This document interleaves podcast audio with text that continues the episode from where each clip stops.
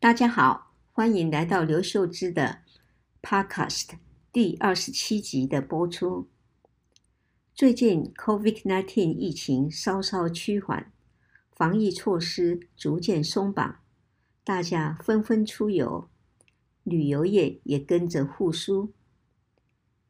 因此，我想跟大家分享一篇发表在五个多月以前。也就是二零二二年五月二十二号的《联合报》元气周报刘秀芝专栏的文章，篇名是《健走山林，远离疫情》。现在就让我们来听听吧。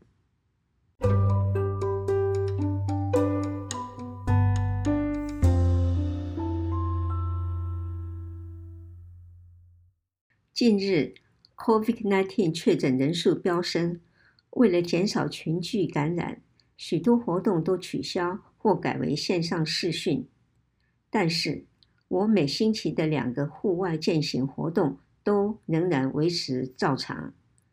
因为运动加上森林浴，也就是在山林中健走，不仅简单可行，花费少，而且有多篇学者们发表的论文加以佐证。是个人增加免疫力、抵抗疫情的利器。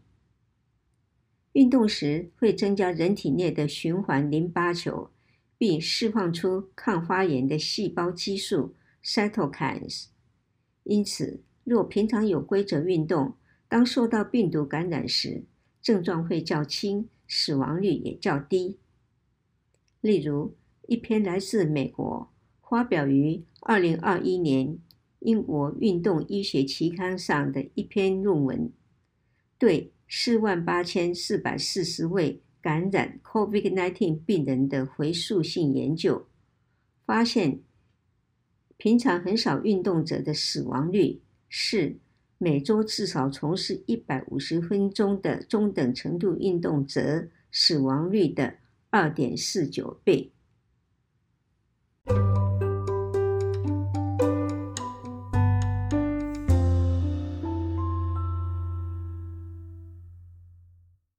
走入山林，除了觉得绿意盎然、心情舒畅外，许多树木都会释放出挥发性有机化合物，如芬多精 （phytoside），具有抑制空气中微生物和病毒的作用，并且降低人体内的皮质醇 （cortisol），能舒缓焦虑与压力。一篇发表于二零二零年。环境化学书信期刊的论文发现，意大利南部地区 COVID 患者的病情严重度与死亡率都较北部的工业区低。其中一个原因是，南部靠近地中海，平均每位住民所可使用的森林区较北部大。森林里，尤其是其月桂树和冬青櫟等。不仅可以拦截细悬浮微粒 （PM），减少空气污染，植物还能释放出挥发性的有机化合物，增强居民的免疫力。那么，把运动与森林浴结合，就会产生加成作用。因此，在山林间健走、打太极拳或从事其他运动。都是很好的方法，而台北近郊的阳明山或是住家附近的郊山都是很好的去处。如果森林间有瀑布，其间的负离子更可净化空气。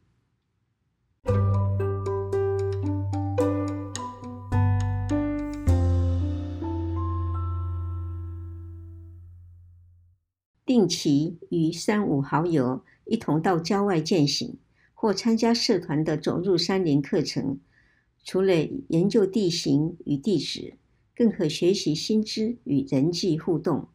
而且，万一发生意外时，也会有同伴帮忙。